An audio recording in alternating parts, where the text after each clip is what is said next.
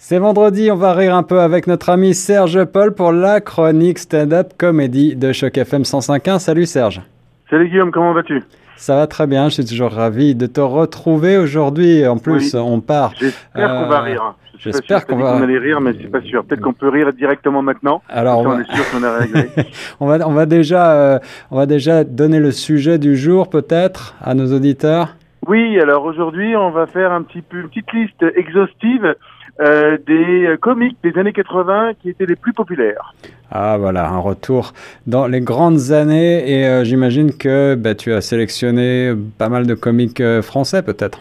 Voilà, c'est ça. C'est plutôt euh, comique français cette fois-ci. Et puis la semaine prochaine, on ira plutôt du côté du Canada et on va faire la même chose. Mais là, on va commencer par les comiques français qui ont bercé notre enfance à toi et à moi puisqu'on vient de là-bas. Eh et oui. puis euh, voilà que qu'on a pu écouter beaucoup à la radio à l'époque ou à la télévision de temps en temps. J'imagine que tu as des préférences, tu as des sketchs même préférés. Euh, par qui est-ce qu'on commence? Alors, comme j'ai dit, c'est vraiment un classement euh, pas forcément sur la préférence, mais plus sur la popularité, parce que ben ces gens-là, qu'on les adore, qu'on les déteste, il y a une chose qu'on qu'on pourra pas enlever aux humoristes, c'est qu'en fait, à un moment donné, ils ont été les boss euh, du, euh, du show business dans les années 80. Euh, bah, les boss du, du, du, du comic business, on va dire. Ouais. Et en fait, ils étaient vraiment au top. Et donc, on parle souvent euh, d'apparitions télévisées à outrance, de, de tournées énormes en France ou à l'étranger, de cassettes vidéo à l'époque où il y avait encore des cassettes vendues euh, par camion. Donc, euh, c'est vraiment ces gens-là qui ont, qui ont marqué euh, leur euh, génération euh, vraiment par leur popu- popularité. Et je vais commencer par le premier qui était Coluche Ouais. euh, qui lui, euh, euh, c'est vraiment euh, les années 70-80, mais euh, en fait on a l'impression qu'il est jamais parti. Il a toujours été là, il se, dé, il se démode pas. Certains comiques ont été les boss à l'époque et puis maintenant, bah, c'est peut-être euh, soit politiquement plus correct ce qu'ils disent, soit bah, ça fait plus rigoler parce qu'on a un peu évolué. Mais euh, c'était pas forcément l'humoriste le plus populaire de France parce que euh, c'est Fernand Reynaud, Fernand Reynaud le plus populaire de France. Ah oui, Mais oui qui était encore une ou deux générations avant, hein, Fernand Ouais, Reynaud. c'est ça, exactement. Mais c'était vraiment euh, l'homme sûrement le plus populaire de France. Euh, il en est même arrivé à se présenter aux élections euh, présidentielles. Il a failli gagner. Euh, mais voilà, donc c'était quelqu'un d'assez... C'était un influenceur déjà à l'époque, euh, même si ça n'existait pas. Ouais, une popularité euh, extrême due à la grande, euh, à la grande sensibilité et puis euh, au talent, mais aussi euh, à la générosité euh, de l'homme au-delà du comique, hein, Coluche. Ouais, ouais, tout à fait. Mais c'est- vrai que euh, il a été... euh, c'est pas facile de décrire un peu sa carrière euh, juste dans une petite chronique comme ça sur euh, les classements. Non, peut-être juste nous dire, mais- euh, mais- Serge, quel est, quel est ton sketch préféré de, de Coluche, si tu en as Ah, moi, c'est sur le, le gendarme, donc parce qu'il adorait se, se moquer des, des policiers et où effectivement il parle des des euh, des amendes que les policiers peuvent avoir s'ils font des bavures et puis Ah, voilà, oui, c'est vraiment excellent, c'est à mourir de rire. Ah Non mais je vais je vais vous euh, à la fin de la chronique, il y aura, il y a, je, je vais vous envoyer une petite vidéo, euh, cette petite vidéo parce que elle, elle vaut vraiment le coup et qu'elle n'est pas démodée et que vraiment euh, ça, ça, ça vaut le, le son pesant de cacahuètes comme on dit. Alors Coluche, il a marqué les années 70 Ouais. et 80, tu le disais. Qui d'autre? Alors, dans ces années-là aussi, le comique était très autour de l'imitation. Il y avait des grands imitateurs euh, qui se moquaient, surtout des hommes politiques. Et puis celui qui a marqué euh, ben, sa génération aussi à cette époque-là, c'était Thierry Leluron. Hmm. Euh, encore, je pense encore une personne euh, qui est pas forcément très connue au Canada, euh, comme Coluche, qui n'était pas forcément très connu non plus, mais qui euh, est peut-être moins connu encore par les générations maintenant, parce que le- l'imitation n'est pas trop à la mode. Et puis surtout qu'il abordait des sujets qui étaient liés à l'époque et qui parlaient de politiciens de l'époque ou même de chanteurs de l'époque euh, qui sont pratiquement morts maintenant. Ouais. Mais euh, c'était vraiment le deuxième patron après Coluche à cette époque-là euh, et qui euh, bah, qui remplissait les salles aussi pareil et qui était euh, bah, on fermait les yeux et c'est c'était des sketchs où on avait l'impression que c'était la, la personne elle-même qui parlait.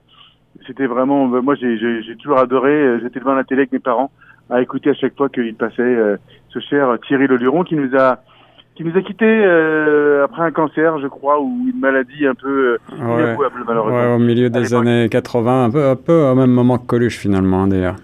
C'est ça, exactement, ouais, tout à fait. Un peu, un, peu avant, ouais, un peu plus avant, parce que Coluche, ça fait 30 ans, et lui, je pense que c'est vraiment dans les euh, fin des années 80, euh, voilà. Mais c'était vraiment une vraie star. Il était, il était sur tous les plateaux de télé, euh, et puis voilà. Et non, il avait euh, la capacité de se moquer de lui-même, de se moquer de, de trouver les, les petits tics de chacun euh, de ces des artistes qui, dont il se moquait ou des politiciens dont il se moquait. Et c'était vraiment très drôle. Il y avait un, il y a toujours un, parti communiste un peu fort en France.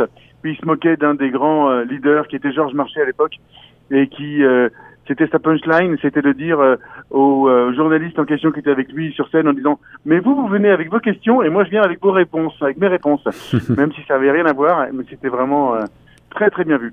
Voilà, donc euh, un, un, brocadeur de, de, la sphère politique, mais aussi euh, des, des, musiciens. Je me rappelle aussi de, de sketchs sur Dalida, sur euh, Claude François. Il avait l'art de reprendre la voix, comme tu disais, à s'y méprendre de ces gens-là. Exactement. Et, et, effectivement, c'est quelqu'un qu'on a un petit peu oublié aujourd'hui, mais merci de nous y faire penser.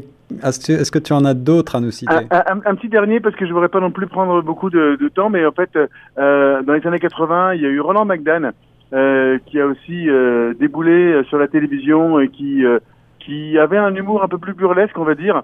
Thierry Leluron, c'était très classe, il n'y avait aucune grossièreté, c'était vraiment très très fin, très subtil. lui, c'est pas grossier, mais c'était très toc toc badaboum, on va dire.